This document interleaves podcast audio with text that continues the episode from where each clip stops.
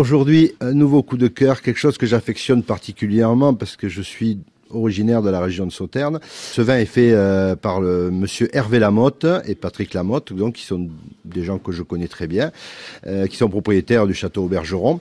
Et ils font également un grave supérieur, euh, qui est une appellation pas très connue encore, enfin pas connue, qui existe depuis longtemps, mais qu'on connaît pas trop et que j'affectionne particulièrement parce que c'est des vins liquoreux qui sont moins gras, moins lourds qu'un sauterne et qui peuvent s'accompagner avec toutes sortes de viandes, même des viandes blanches, et particulièrement aussi avec, euh, avec des fromages comme du roquefort ou des choses comme ça.